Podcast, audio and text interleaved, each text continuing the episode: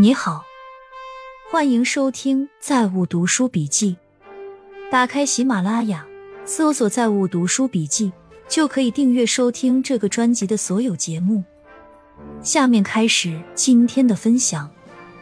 很多人把经济危机理解为大家都穷得吃不上饭、穿不起衣，那不叫经济危机，那叫人道主义危机。经济危机并不是活不下去，而是活得很苦。其特征为：真实 GDP 出现负增长，资源错配导致产能过剩，金融系统偿债无能，造成违约或展期。我们以为是身在福中不知福。其实是身在苦中不觉苦。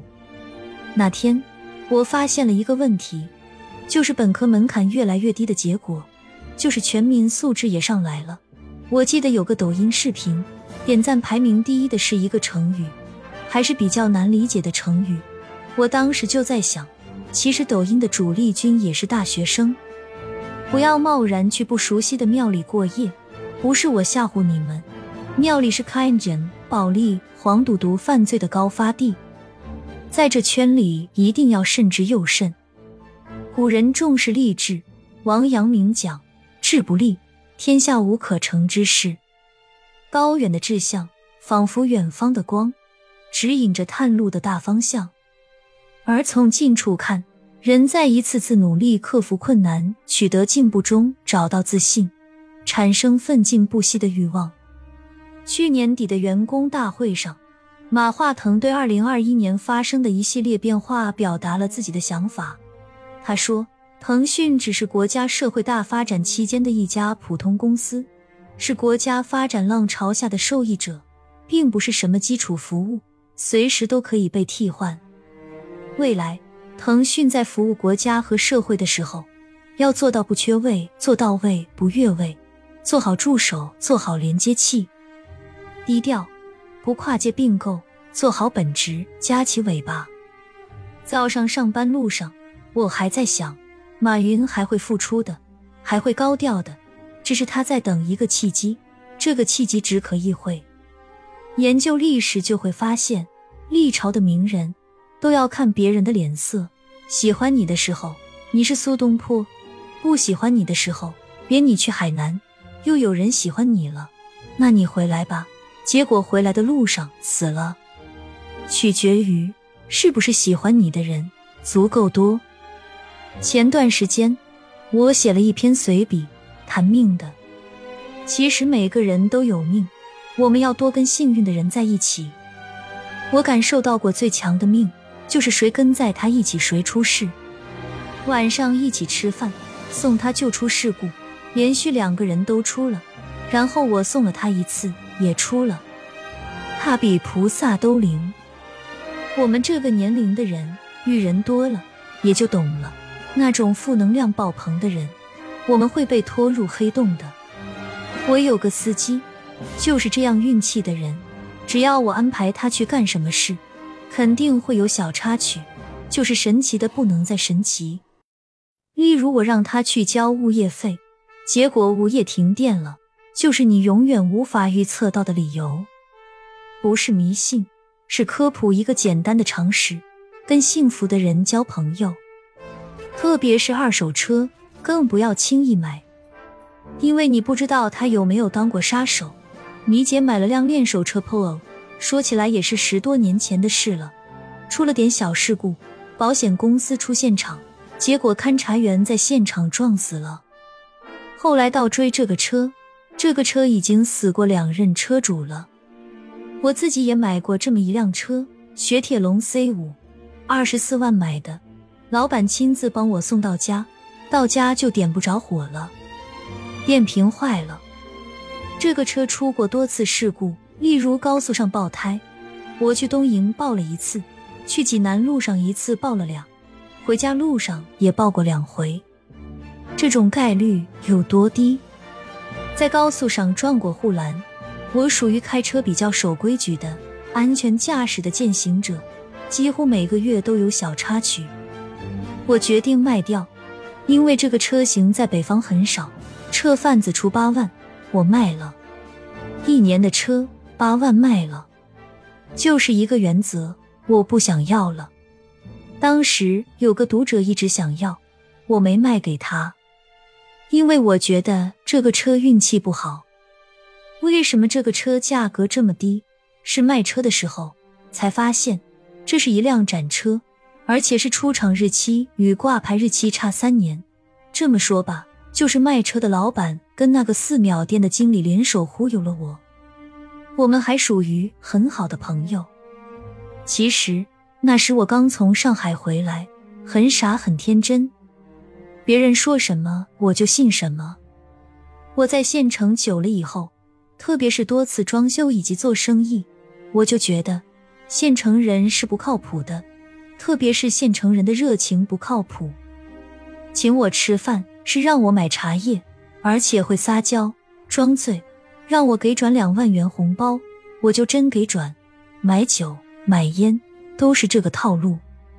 群里有个朋友是基金经理，他的老板是市级证券公司一把手，也是从一个业务员干起来的。他把自己的提拔归功于干了一件事，就是他买下了一个仕途非常顺利的领导的 Passat，现在还开着。他认为这就是传承，这就是气场。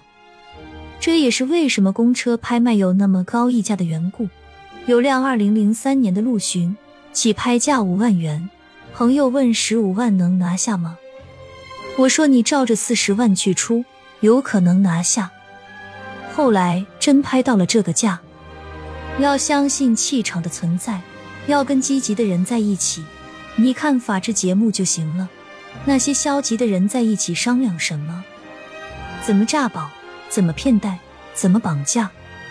明星健身有个很大的问题，多练胸少练背，因为胸是很容易起来的，但是背没有三五年很难有样子。近日，上海周小姐在网上求职没几天，就接到了某公司负责人陆某来电，不仅告知其已通过选拔，二人更是在聊天中渐生情愫，并成了恋人。二零二一年四月初，周小姐来到上海，办妥了相关入职手续，两人开始了双宿双栖的生活。就在周小姐还沉浸在爱情中时，陆某开始向她借钱。不久后，又以开设分公司为由，将周小姐打发到外地。之后，陆某多次开口借钱，并承诺通过工资归还。可近八个月的时间里，周小姐未领到一分钱工资，周小姐渐渐起疑，悄悄反户，发现公司压根不存在，这才醒悟自己被骗了，赶紧报案。经审讯，陆某名下公司始于二零一九年破产倒闭，周小姐被调派到外地，同样另有蹊跷。当时，陆某在家乡交往了四年的女友，突然说要来上海与他相聚。便将周小姐打发去了外省。据统计，陆某利用各种借口，共骗取钱财十八点八万余元。目前，嫌疑人陆某已被公安机关予以刑事拘留，案件正在进一步审理中。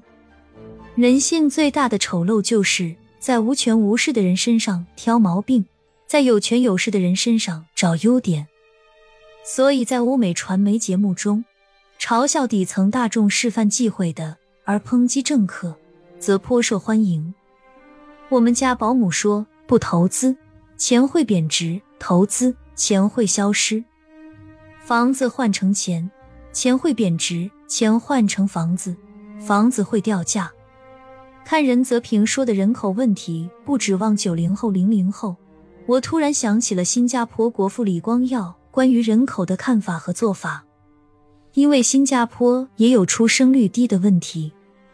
一开始，李光耀怀疑人口下降的原因是房价太高，于是命令新加坡政府启动了租屋计划，给每一个新加坡人分房子。结果就是基本上没啥效果。接着，李光耀怀疑人口下降的原因是福利不够，于是李光耀派人去高福利国家。例如北欧国家调研，结果发现北欧国家尽管福利很好，当地人也不生孩子。接着，李光耀决定通过引入外来人口的方法解决人口下降。结果发现，外来人口的第一代倒是老老实实生孩子，等到移民的第二代也不生了。最后，李光耀总结说，人口下降的原因就是现在物质生活太丰富，而养孩子又太辛苦。我解释一下李光耀的话。其实意思就是，原来生活艰苦，养孩子虽然加重了艰苦，但是不生孩子也没幸福到哪里去，本质上没太大区别。但是现在生活好了，可以将养孩子的时间、精力、金钱花在吃喝玩乐上，养不养孩子，生活有很大区别。因此，这个是现代社会的绝症，基本上没救。